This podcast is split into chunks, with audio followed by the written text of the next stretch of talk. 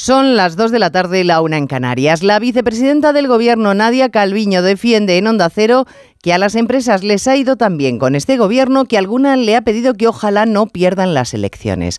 Desde luego puede que haya empresarios contentos con la política del gobierno, pero lo que es seguro es que esos empresarios lo que defienden son sus negocios cargar contra ellos, proponer intervenir los negocios, justificar cargas fiscales cada vez más gravosas, demonizar a la patronal por no aceptar un trágala en el salario mínimo. Ese ha sido el trato que el gobierno ha brindado a las empresas españolas en los últimos meses. No se trata de que haya que tragar con todas las prácticas de una compañía solo por el hecho de que crea empleo.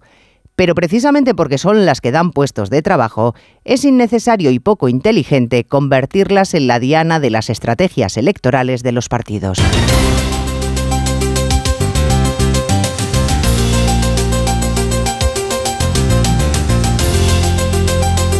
En Onda Cero, Noticias Mediodía, con Elena Gijón.